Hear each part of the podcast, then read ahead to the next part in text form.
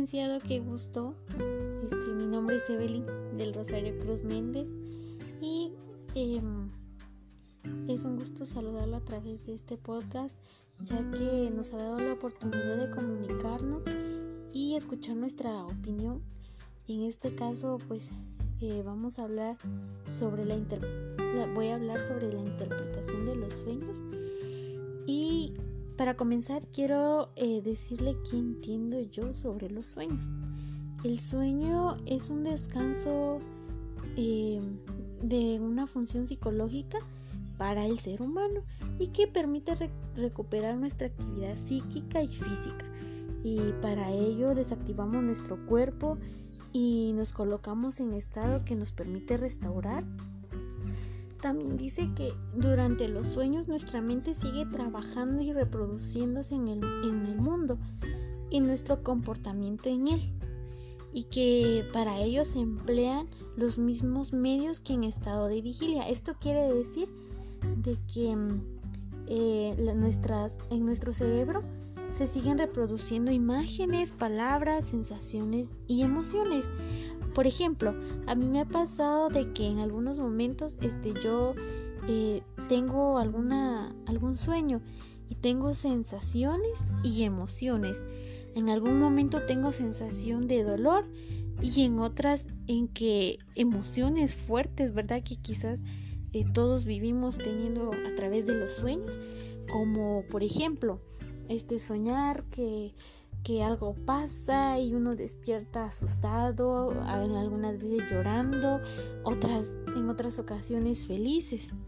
Esto es lo que en, nuestro sueño, ¿verdad? Inconscientemente podría decirse, se reproduce en nuestro cuerpo y nuestro cerebro guarda toda esa información y en algunas ocasiones no, ya que, eh, por decirlo, en el transcurso de la noche lo recordamos y al amanecer o en algún determinado momento el sueño va olvidándose poco a poco.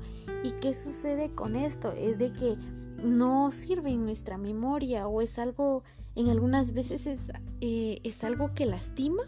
Entonces no, nuestro cerebro no quiere recordarlo y de esa forma lo va desechando. Y a veces, bueno, a mí me ha pasado de que eh, tenemos un sueño y así tan cortito de que en algún momento eh, me pasa en la vida real y digo, esto ya lo soñé. Entonces también es interesante ver cómo es algo que ya había soñado y me pasa una semana, dos semanas. Entonces es muy interesante. El proceso de la interpretación de los sueños. Este proceso eh, se puede dar de la de asociación libre del, del psicoanálisis en la manera que realizar la dicha asociación. También dice que la persona que quiere interpretar su sueño genera todas las asociaciones que le vienen a la cabeza sin ninguna censura, hasta que produce una sensación que se ha encontrado el significado como sueño. El otro método es la ampliación de contenido del sueño eh, este método se basa en, la que, en que la persona va ampliando el contenido que recuerda del sueño o añadiendo nuevos elementos de forma libre o racional. En este eh, también quiero hablarles sobre la interpretación de los sueños a través de la terapia cognitivo-conductual. Dice que eh, esta terapia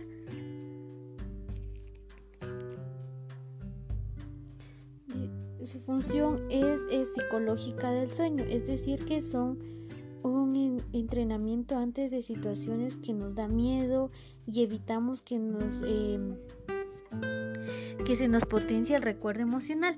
Su, su interpretación nos puede ayudar a, a enfrentar la ansiedad y automatizar el proceso de manera eficaz y automática.